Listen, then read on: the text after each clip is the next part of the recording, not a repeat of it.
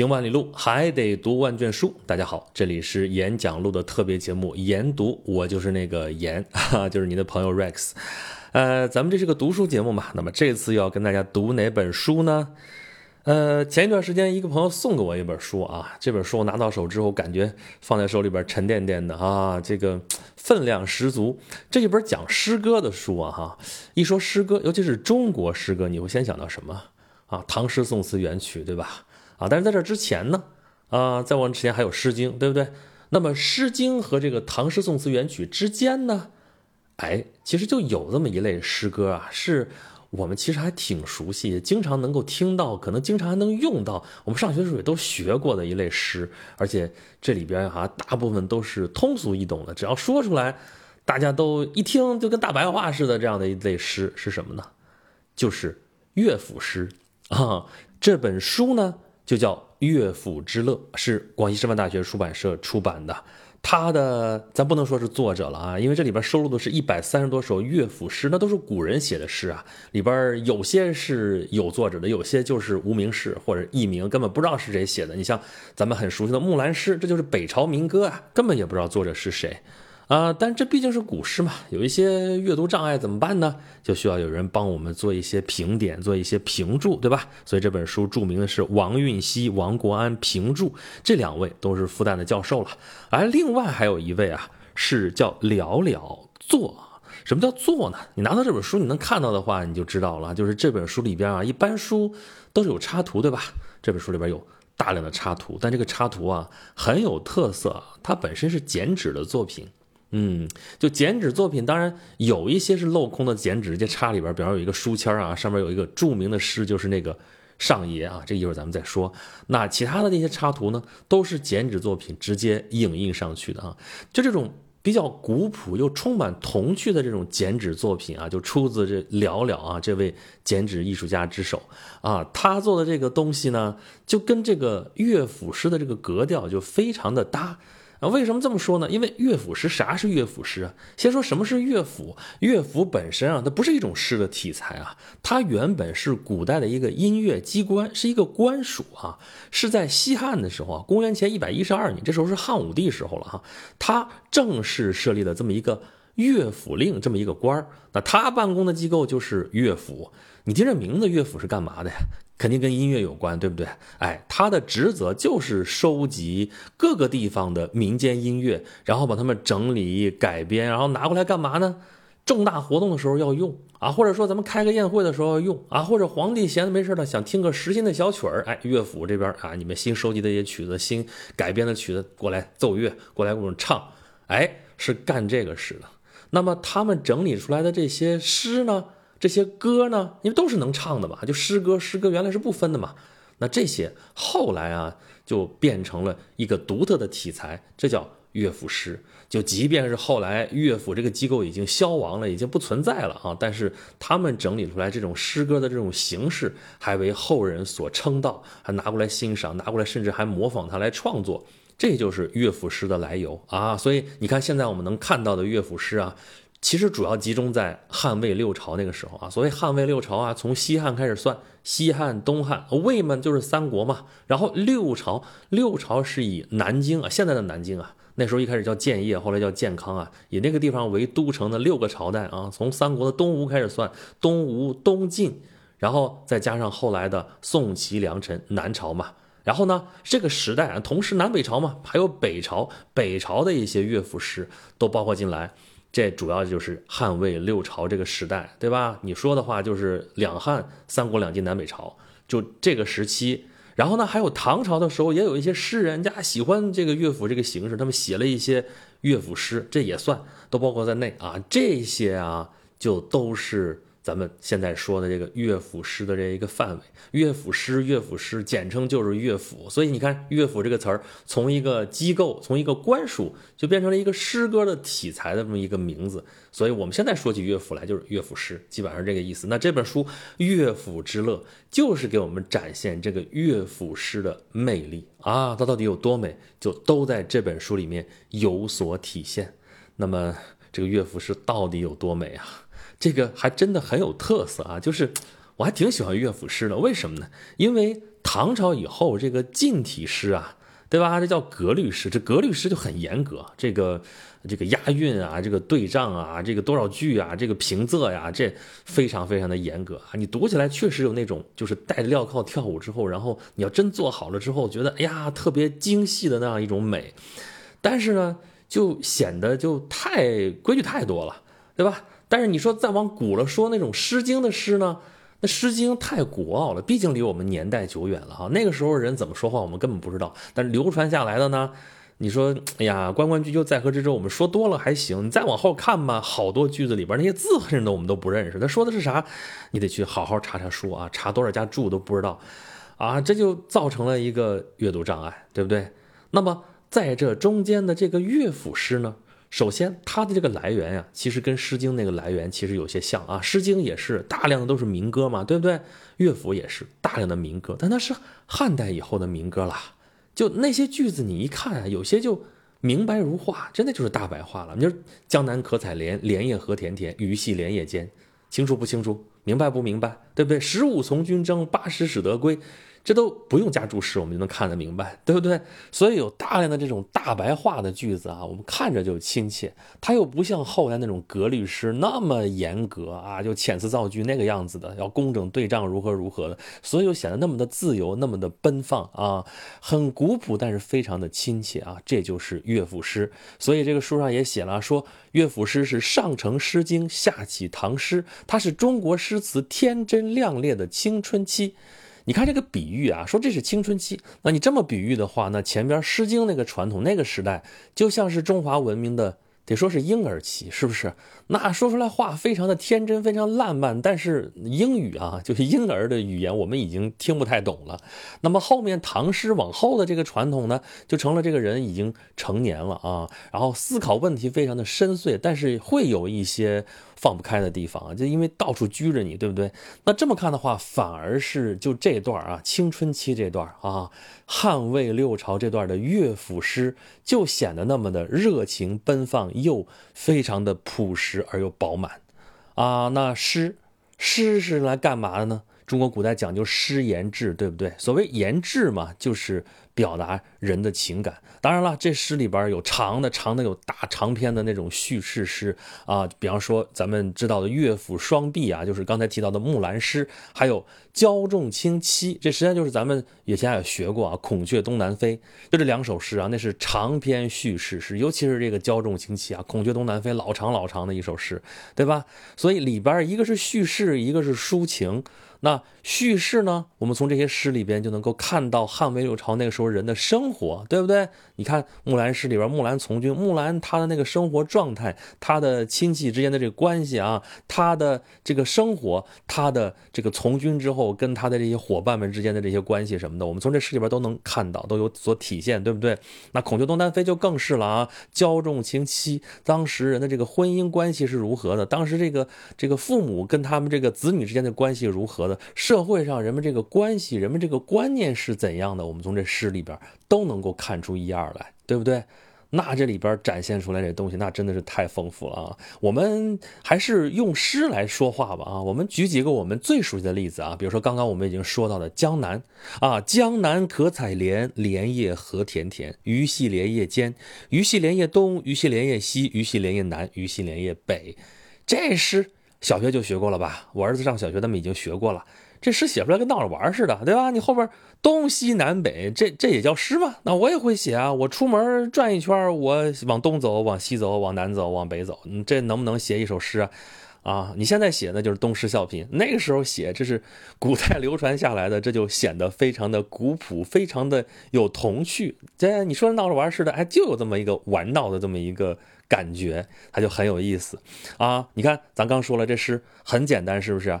你说是很简单，但是里边啊，其实蕴含的东西啊，也不是那么直接的哈。你说这里边描述了一个什么场景啊？就是碧波荡漾啊，一群年轻人在这儿泛渔舟啊，在这个荷叶当中穿来穿去采莲嘛，江南可采莲。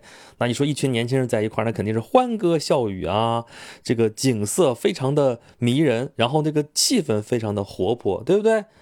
而这后面说到了鱼，你看“莲叶何田田”里边“鱼戏莲叶间”，而且说那个鱼啊，一会儿东南西北的，说鱼干嘛呢？这里边就有意思了啊！这鱼，你以为就只是在说鱼吗？其实古诗当中啊，经常是拿鱼来隐喻爱情啊。这闻一多先生说的啊，他说把一个人比作鱼，在某一个意义上，差不多就等于恭维他是最好的人。在青年男女间，若称对方为鱼，那就等于说你是我最理想的配偶。所以你要明白了这一点，你再看这首诗的话啊，江南可采莲，莲叶何田田，鱼戏莲叶间，鱼戏莲叶东，鱼戏莲叶西，鱼戏莲叶南，鱼戏莲叶北。这实际上说的是什么？说的是少男少女对爱情的追求。所以江南这首诗实际上是一首爱情诗啊。那爱情这个主题，其实在乐府诗当中啊是非常大的一类啊，有好多好多，有太多了。我们最熟悉的一些，比方说。这本书里边加了一个书签啊，就是这位寥寥啊剪纸艺术家剪的一个书签就其他的都是印出来的，这个是剪出来镂空的啊，就俩小人那就是青年男女啊，在这个云里雾里边啊，这里边在这儿并肩前行，这底下呢就是这样一首著名的诗，就是我们平常说海誓山盟啊，海枯石烂如何如何，它的缘起其实在这首诗，就是上也。上也，我欲与君相知，长命无绝衰。山无陵，江水为竭，冬雷阵阵，夏雨雪，天地合，乃敢与君绝。啊，什么意思？就是苍天在上啊，我要跟你永远在一起，直到，那不就是海枯石烂吗？对吧？这就是爱情的盟誓啊，对不对？那在一块的时候赌斗发誓，那不在一块的时候呢？那就是相思啊。所以这有一首《坐蚕丝》：春蚕不应老，昼夜常怀思。何夕微曲尽，缠绵自有时。这说的是春蚕啊，大家熟不熟悉啊？春蚕到死丝方尽，蜡炬成灰泪始干，对吧？这是李商隐的著名的唐诗，对不对？哎，这个源头在这里啊。坐蚕丝，丝是什么呀？思就是思啊，谐音啊，相思啊，我在思念你，对不对？我像春蚕一样吐丝结茧，把这个蚕跟这丝这两个意象连在一块用，这首诗是首创啊。那后边都是脱胎于此啊。所以你看这思念，那这种思念的情感，如果是思念到极致，会怎样呢？那又是一首著名的诗啊，叫做《有所思》。有所思，乃在大海南。何用问魏君？双珠戴帽簪，用玉少聊之。闻君有他心，拉杂催烧之。催烧之，当风扬其灰。从今以往，勿复相思。相思与君绝。鸡鸣狗吠，兄嫂当知之。非呼吸，秋风簌簌晨风似，东方须臾好知之。你听这诗，这在干嘛？这相思到一定份上了吧？一开始还想着要送你礼物呢啊！双珠戴帽簪，用玉少聊之，拿玉给缠起来。结果呢？闻君有他心啊，你是不是有别人了啊？然后呢，拉杂催烧之，催烧之，当风扬其灰。你说烧的是什么吧？烧的是双珠戴帽簪，还是干脆就把这负心郎就挫骨扬灰了呢？而且狠话都说出来了啊！从今以往，勿复相思，相思与君绝。可是呢？还是想他呀！哎呀，鸡鸣狗吠，兄嫂当知之啊！秋风簌簌，晨风似，东方须臾好知之。哎呀，这个相思真的是没招啊！那同样是相思，其实同样碰上负心郎啊。另外还有一首著名的诗啊，里边写的那个情绪啊，就更复杂了，叫《白头吟》。这首诗啊，其实咱们前面节目说过啊，我在讲那个中国历史上大人物里边讲过司马相如。司马相如和卓文君的故事不是一段佳话吗？但是这个故事后来有一个结局啊，就不是特别好了哈。就说他们年纪大了之后啊，司马相如另结新欢了。据说啊，这个卓文君就写了一首诗给他，然后。讽刺他，嗯，这首诗就是《白头吟》：皑如山上雪，皎若云间月。闻君有两意，故来相决绝。今日斗酒会，明旦沟水头。叠谢玉钩上，沟水东西流。凄凄复凄凄，嫁娶不须啼。愿得一心人，白头不相离。竹竿何袅袅，鱼尾何筛筛。男儿重义气，何用钱刀为？你看这首诗为什么叫白头吟啊？就是因为里边有这句“愿得一心人，白头不相离”。之前有首歌嘛，“只愿得一人心，白首不分离”，很明显吧。这句是从这儿来的，但是你看歌词里边用的是“只愿得一人心”，但是原诗写的是“愿得一心人”，这有什么差别吗？那你只愿得一人心，是你得了这一个人的心，对不对？但是愿得一心人呢，是不光得了这个人的心，而且这个人要一心一意，是一心人，对吧？然后愿得一心人，白头不相离，但是。文君有两意，就是这个人已经负了心，所以呢，故来相决绝。不管这诗是不是卓文君写的，反正写这个诗的人是要跟这个负心汉划清界限了，对吧？但是我自己呢？皑如山上雪，皎若云间月啊！我是这样的纯洁，这样的忠贞，可是你却如此的负心薄幸。到最后的时候还要讽刺他一句啊：“男儿重义气，何用钱刀为？”啊，男儿当重视真情，岂可为钱财而负心？那这首《白头吟》读下来啊，有人觉得这。爱情好像一点都不美好哈，算了，咱还是找点美好的来读一读吧。比如说这首《西洲曲》啊，这个稍微有点长，但是我还是想把它读下来。一眉下西洲，折梅寄江北。丹山杏子红，双鬓鸦雏色。西洲在何处？双桨桥头渡。日暮伯劳飞，风吹乌桕树。树下即门前，门中露翠殿。开门狼不至，出门采红莲。采莲南塘秋，莲花过人头。低头弄莲子，莲子清如水。置莲怀袖中，莲心彻底红。一郎郎不至，仰首望飞鸿。鸿飞满西洲，望郎上青楼。楼高望不见，尽日栏杆头。栏杆十二曲，垂首明如玉。卷帘天自高，海水遥空绿。海水梦悠悠，君愁我亦愁。南风知我意，吹梦到西洲。这诗写的挺明白的吧？我觉得都不用怎么特别解释。这里边，开门狼不至，出门采红莲；一郎郎不至，仰首望飞鸿。这已经是很明显的相似了，对不对？然后这里边有名句啊：“低头弄莲子，莲子清如水；南风知我意，吹梦到西洲。”这都是我们平常能听到的一些话，它就出自乐府诗，出自这首《西洲曲》。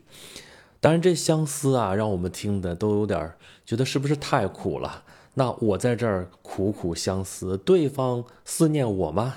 他就没点信儿过来吗？哎，有呀，看这首啦，“青青河畔草，绵绵思远道。远道不可思，素昔梦见之。梦见在我傍，忽觉在他乡。他乡各异县，辗转不相见。”枯桑知天风，海水知天寒。入门各自媚，谁肯相为言？客从远方来，为我双鲤鱼。忽而烹鲤鱼，中有尺素书。长贵读素书，书中竟何如？上言加餐饭，下言长相忆。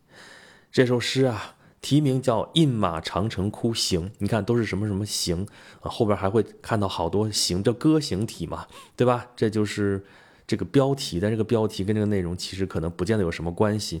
那头一句我们就很熟悉了：“青青河畔草，绵绵思远道。”不是有那歌吗？又来歌了啊！“青青河边草，悠悠天不老。野火烧不尽，风雨吹不倒。”这歌琼瑶的电视剧里边的是吧？青青河边草，你就知道了。青青河边草，它其实就化用的青青河畔草。那后边就更明显了，野火烧不尽，直接把人句子拿过来用了，对不对？所以你说这个古典文学是不是连现代的这种流行文学都深深的受其滋养，对不对？那这首诗的前半截啊，说的是思念，对吧？然后我做梦梦见他就在我旁边，那醒了之后发现根本就没有。对吧？但是后面啊说客从远方来喂我双鲤鱼啊，那双鲤鱼真的是一条鱼吗？我还忽而烹鲤鱼，把鲤鱼给烹，不是这个意思啊。这就是后来秦观写的那个词嘛，意寄梅花，渔船尺素，这就是寄信的意思嘛。你看这诗里边不也有后边中有尺素书，这鲤鱼里边装了尺素书，可能原型是鱼肚子里边放了一个。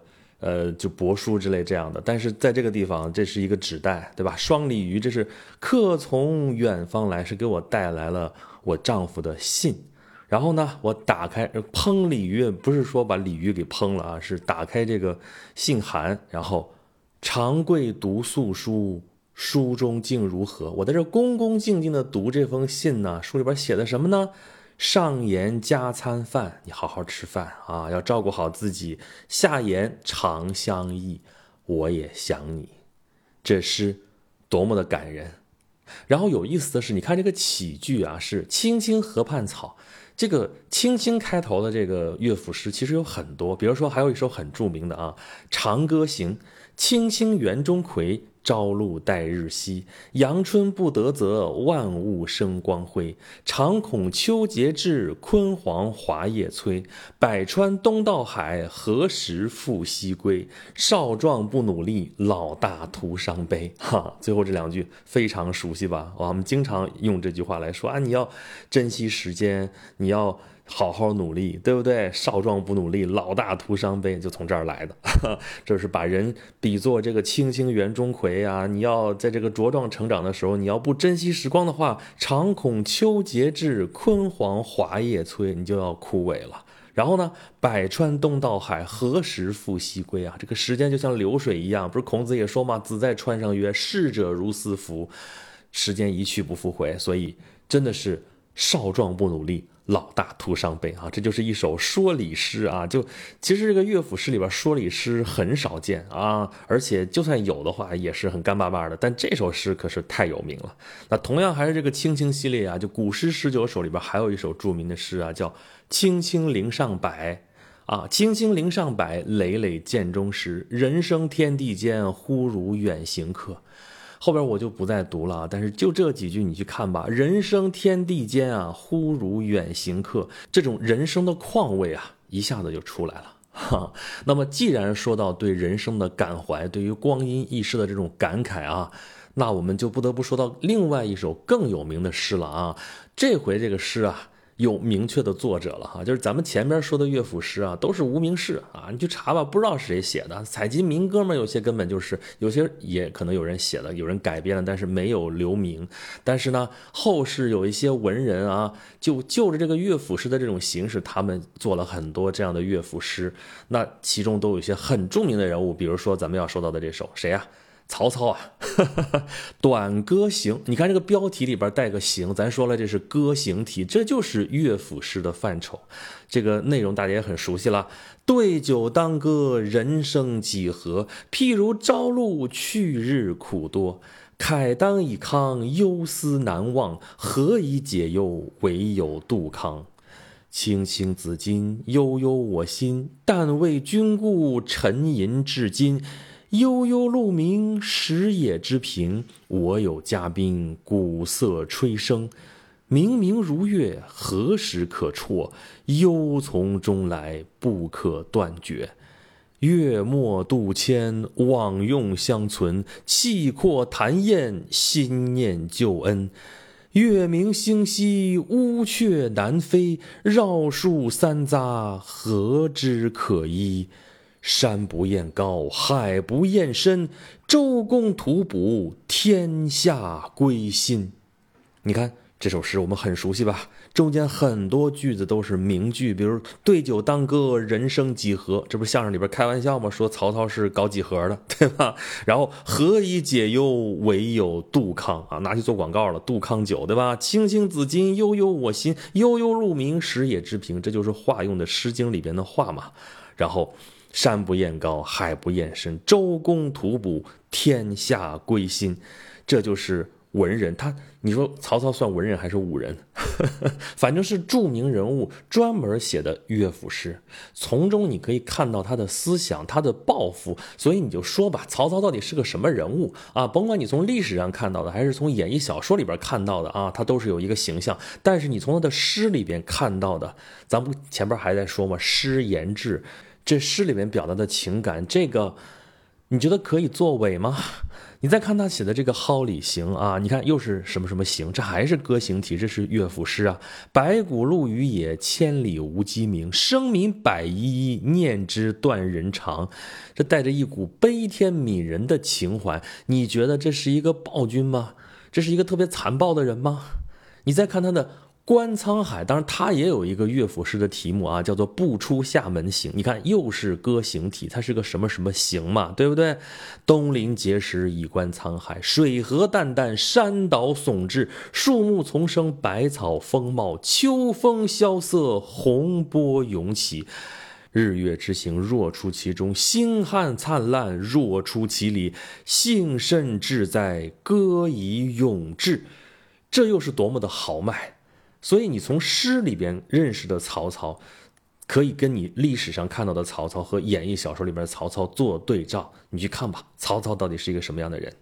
嗯，当然写乐府诗的不止曹操啊，我们知道三曹啊，他曹操父子，曹操、曹丕、曹植都是非常优秀的文学家啊。你后来李白不是写诗吗？蓬莱文章建安骨，那。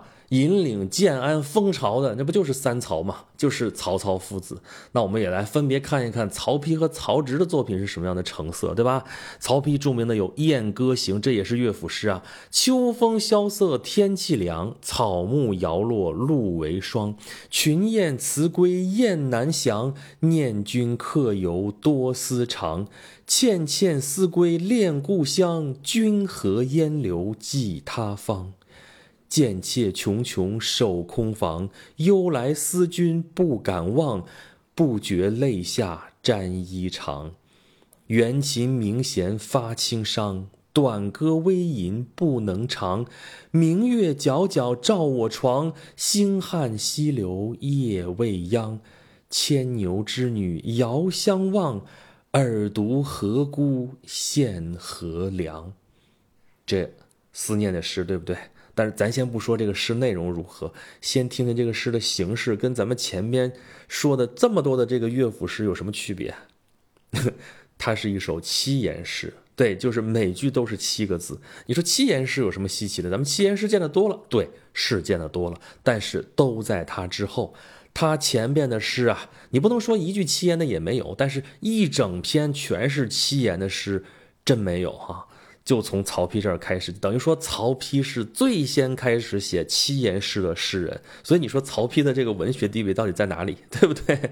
好吧，这是曹丕的诗。曹植他也有著名的，比方说《白马篇》：“白马是金鸡，连翩西北驰。借问谁家子？幽兵游侠儿。”这是要干嘛？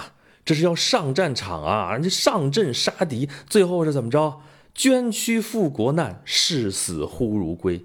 你看曹植写出来的诗啊，气魄是非常的雄浑的，但是他也会写那种幽幽怨怨的诗，比如说《美女篇》：“美女腰且闲，采桑歧路间。柔条纷染染，落叶何翩翩。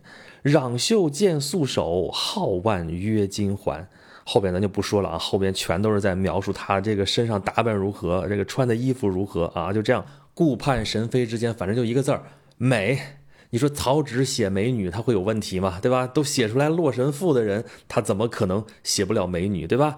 这个美女美到什么程度呢？行徒用膝架，修者以忘餐。这是从第三者的角度来看。哎呀，这美的行人看见她之后，这马也不骑了，饭也不吃了，就美到这个程度。但是如此美人啊，佳人慕高逸，求贤良独难。众人徒嗷嗷，安知彼所关？盛年处房事，终夜起长叹。啊，这么美的姑娘，居然嫁不出去啊！就这些人光在这瞎起哄。你知道我喜欢什么样的呢？反正我在这独守空房，徒叹奈何而已。这是在写美人吗？这是在写美人，但是呢？你要知道中国文人的一个传统啊，写美人的诗很多，他很多不是要写美人，他是在写自己。这曹植也在写自己啊，他有抱负，他舒展不开啊，他受他哥哥排挤嘛，对不对？你看后边还是很多文人如何如何啊，就仕途不顺啊，怀才不遇啊，怎么怎么样。但曹植这是王子，王子一样啊，就是抒发自己这个忧愤呐，对不对？他嫁不出去什么意思？就是我没有办法去做我想做的事情，说白了就是这样啊。所以你说这诗是不是非常的幽怨啊？不过咱们在这说乐府诗呢啊，这首就是曹植写的乐府诗，实际上是仿乐府诗，仿的什么诗啊？因为非常明显，他跟我们之前也是课文学过吧，《陌上桑》就很像。那里边不也在写美女吗？啊，秦时有好女，自名为罗浮，她怎么怎么着，怎么怎么着，身上怎么打扮，是不是？后边也是通过第三者的角度来写她多美，是吧？行者见罗浮，下蛋履髭须；少年见罗浮，脱帽着翘头。耕者忘其犁，锄者忘其锄。来归乡怒怨，但作观罗浮。对不对？这也是一个写作的技巧啊！我就不从正面来描写，但是呢，你去想象吧，然后你就想她要多美有多美，对吧？那这么美的美女，下面碰到了一件事儿，就是使君从南来，无马力驰出，他。看上了罗浮女，要娶她为妻，但是罗浮就不愿意跟这个当官的走啊，因为在汉代这种霸占妇女的事儿史不绝书啊，非常多。这里边写的很客气，但实际上就是这么回事儿。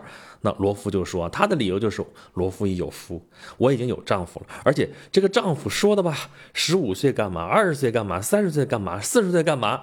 那说明她这个丈夫至少四十岁了，这事儿就不对了。罗夫这时候才十几岁啊，二十尚不足，十五颇有余。她怎么有个丈夫都已经四十岁了？那她四十岁都行，那我史君这年纪估计也不小，为什么不行？她其实就是一个夸张，对不对？就告诉你我已经有丈夫了，我丈夫可了不起了。那意思就是一个言辞拒绝啊，说的反正让这个史君扫兴，然后你就别来惹我，这个很有个性吧，对吧？这就是《陌上桑》这里边的这个秦罗敷的这样一个形象啊。然后这其实就是乐府诗里边那种叙事诗啊。这个叙事诗我们比较熟悉的有，比方说。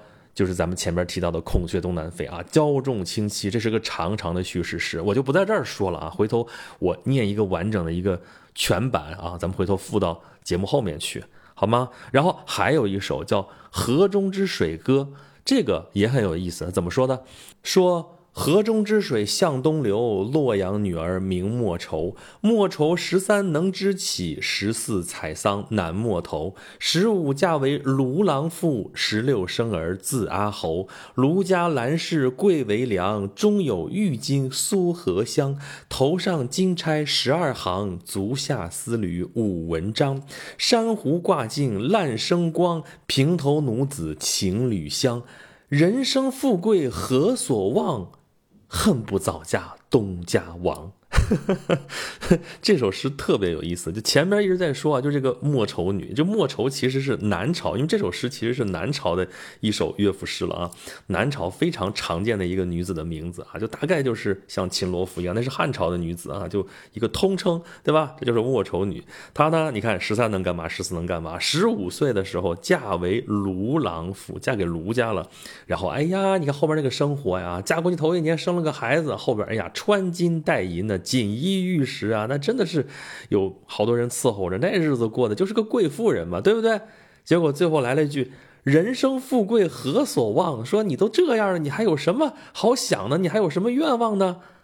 恨不早嫁东家王，就是说我要是早嫁给隔壁老王就好了，就这意思呗。所以你看这首诗真的是蛮好玩的，就是那种民歌的那种。感觉啊，就非常的浓啊，好吧，这个叙事诗讲的还是闺中的那些事啊。我们也知道，还有那些不是讲那个情啊、爱啊这样的诗，比方说著名的《木兰诗》啊，这个也是好长啊。咱们后边那个专门给他读一遍啊，就不在这儿说了。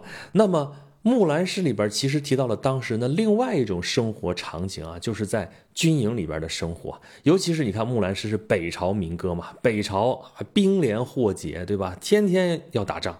啊，那北朝的这种雄浑、这种粗犷的这种感觉的这种诗，其实还是挺多的。比如说有著名的《敕勒歌》，对吧？敕勒川，阴山下，天似穹庐，笼罩四野。天苍苍，野茫茫，风吹草低见牛羊。这也是小学就学了，我儿子这个一年级还是二年级的课本里边就有哈。风吹草低见牛羊，这个啊，其实说收到乐府诗里边，但它其实是一首翻译的诗。怎么叫翻译的诗呢？就是啊，原本它是用鲜卑语来唱的啊。这里边有一个背景啊，说北朝嘛，北朝就后来不是北魏嘛，北魏后来分裂成东魏和西魏，东魏后来变成了北齐，西魏后来变成了北周。反正这东西两边不断的在打仗。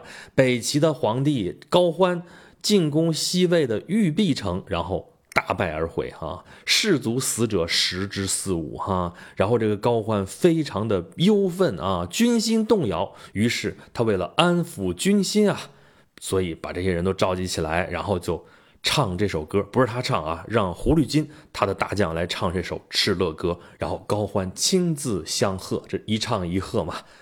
这首歌当时唱的是鲜卑语还是汉语，这个我们已经无从知道了哈，但是流传下来的是这个。鲜卑语翻译成汉文的这么一个版本，也是已经脍炙人口了啊！这就是古代北朝的牧歌啊！你就想象那个草原的雄浑，想象那种苍凉，这就是敕勒歌啊！那当然，一直老打仗的，那直接受影响的就是这些士兵啊！这些士兵的生活又是如何的呢？比如说有这首著名的《十五从军征》啊。它的标题叫《子流马歌词》，但是它第二段这个十五从军征更加著名。十五从军征，八十始得归。道逢乡里人，家中有啊谁？遥望是君家，松柏冢累累。兔从狗窦入，雉从梁上飞。中庭生旅谷，井上生旅葵。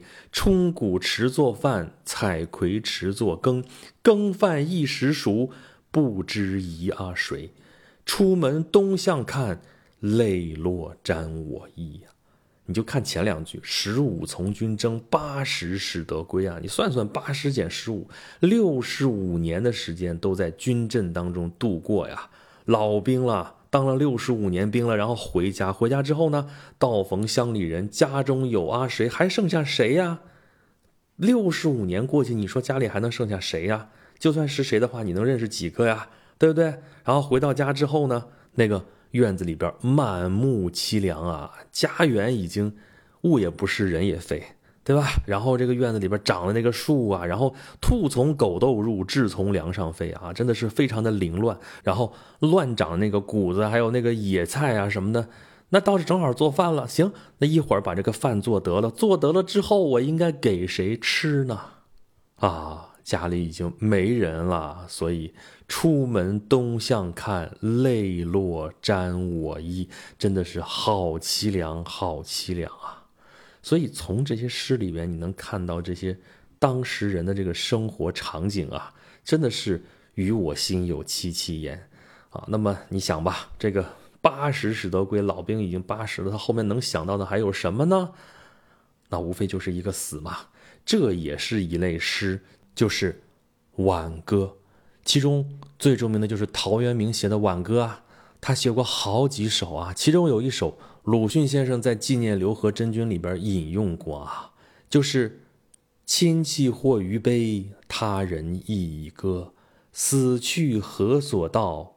托体同山阿。”这种语调啊，真的是非常的客观，非常的冷静。他这是挽歌啊，实际上是给自己写的挽歌呀。真的，你就看不出来他是有多么的悲伤。他写的很达观：“死去何所道？托体同山阿。我死了又能怎么样呢？我不过是把我这身躯壳跟泥土混在一起而已，对吧？”所以这种写法呀，真的就是非常典型的魏晋时代人的那种生死观。好吧，你看咱们说到最后说了这么沉重的一个话题，但是咱这本书叫《乐府之乐》啊，去品味这种人类的各种情感本身就是乐府之乐的。其中一部分，所以我们今天为什么还要读诗？为什么还要读乐府诗？就是要在这一行一行的文字当中，跟古人发生某种关联，我们能够理解他们当时的一些情感，然后对照我们自己的生活，我们自己的情感，我们可能会有新的发现。我们可能发现，我们跟他们其实是一样。他们当时的一些况味，我们现在依然能够体会到。而也许在我们被现代生活所裹挟而感到疲惫的时候，可能就能从这些乐府诗里面描写的当时人的那些生活和情感当中，找到我们的心灵家园。如果是这样的话，那么我们也许从这本书中就真的能够读出来那种乐府之乐。